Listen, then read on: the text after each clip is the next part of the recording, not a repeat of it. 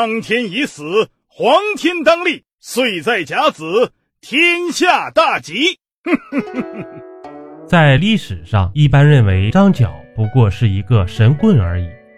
他领导的黄巾军很快就被绞杀了，而同时代的五斗米道张鲁雄居汉中，成为了一方军阀。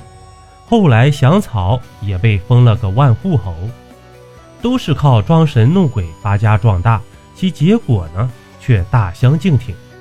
但是也不能小看装神弄鬼，那可是一门伟大的艺术啊，里面的玄机多着呢。不然你可无法解释张角的太平道为何有那么多信徒，为何那些信徒都愿意跟着他起义呀？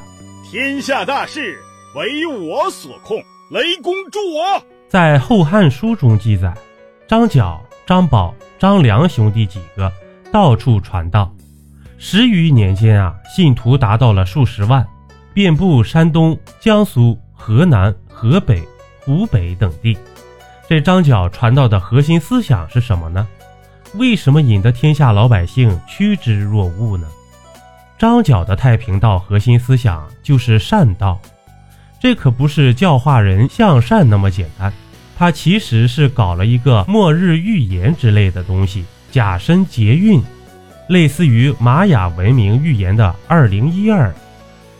他说，在甲申年将遭遇四大恶：兵、病、水、火，天下大乱，战火四起，还伴随着瘟疫、大洪水等等。这张角一来就塑造出一个人类末日景象，这很多老百姓难免会相信。别说是古人，就是现在，仍然会有人信。而且他还有证据，这东汉顺帝建康元年，公元一四四年，就是甲申年，当时天灾频发，兵祸连连，还出现了瘟疫。张角说那只是小甲申，大甲申来临时会惨上百倍千倍，届时人间不像个人间。所谓大甲申的时间呢，是公元二零四年，这黄巾起义是公元一八四年。也就是二十年后啊，就是大甲申了。在这之前啊，只有信奉他的太平道、入善道，才能拯救自己、消灾避祸呀。他的这一番学说真是具有一定蛊惑性的。这信徒很快就达到了数十万。那么加入他的太平道后，入了善道不就行了吗？为何还非要搞黄巾起义呢？根据张角的学说。加入他的太平道只是积小善，光积小善还不能拯救自己，还得要成大恶才能积大善。谁是大恶呢？张角说，就是朝堂上的东汉统治者。这就有意思了。当张角信徒越来越多后，他必须要将这一股宗教信仰的力量转化为政治上的力量。如果不这么做，他是没有安全感的。随时可能会被别的什么道、什么教抢走信徒。要知道，整个汉朝黄老之说都挺发达的，道家的门类呢，也不只是张角太平道一家，竞争很激烈。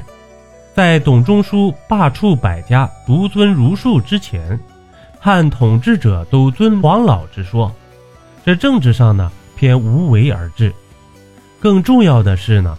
张角搞的末日预言大甲申时间不等人啊！这时间一到啊，预言即被戳破，他必须在此之前有所建树，将信徒转化为军事战斗力，打出一片天地，割据一方，最好呢能推翻大汉刘家，天下归张。那时候啊，即便预言被戳破，也无伤大雅了。他已贵为皇帝。跟着他打天下的信徒们恐怕战死了一大半，活下来的呢也封官发财，没人去纠结什么预言了。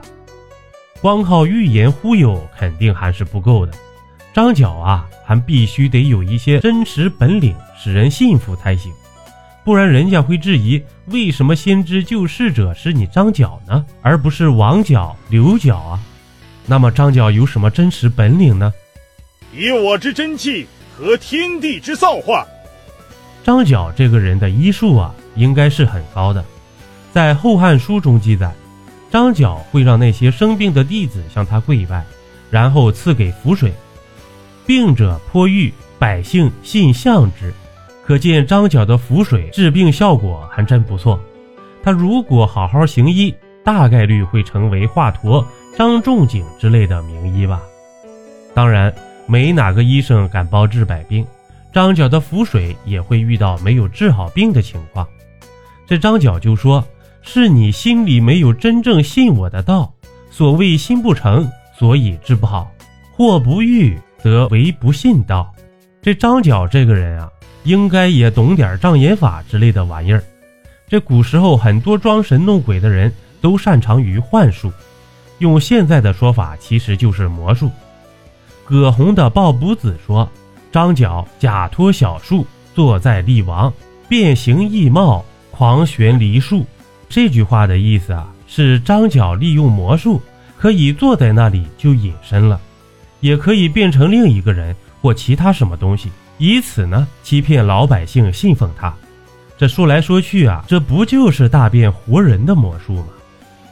这除了以上提到的各种忽悠手段，张角也不能免俗，进入一个老生常谈的话题：长生不老。这上至帝王，下至平民百姓，没人不想长生不老吧？这张角当然要利用这个心理呀。他本身治病医术还不错，这病愈的信徒呢就多了。这相信啊，大贤良师张角有长生不老之术的人，自然也就多了。所以啊，如果一个好医生去当骗子，起点就比普通人高得多了。这从历史上说。张角领导的黄巾军起义可谓意义重大。为了镇压黄巾之乱，东汉王朝将权力下放到地方，助长了地方军阀拥兵自重的情况。这虽然后来黄巾被镇压下去，却也造成了群雄并起的局面，为三国时代拉开了序幕。为何苍天还没死？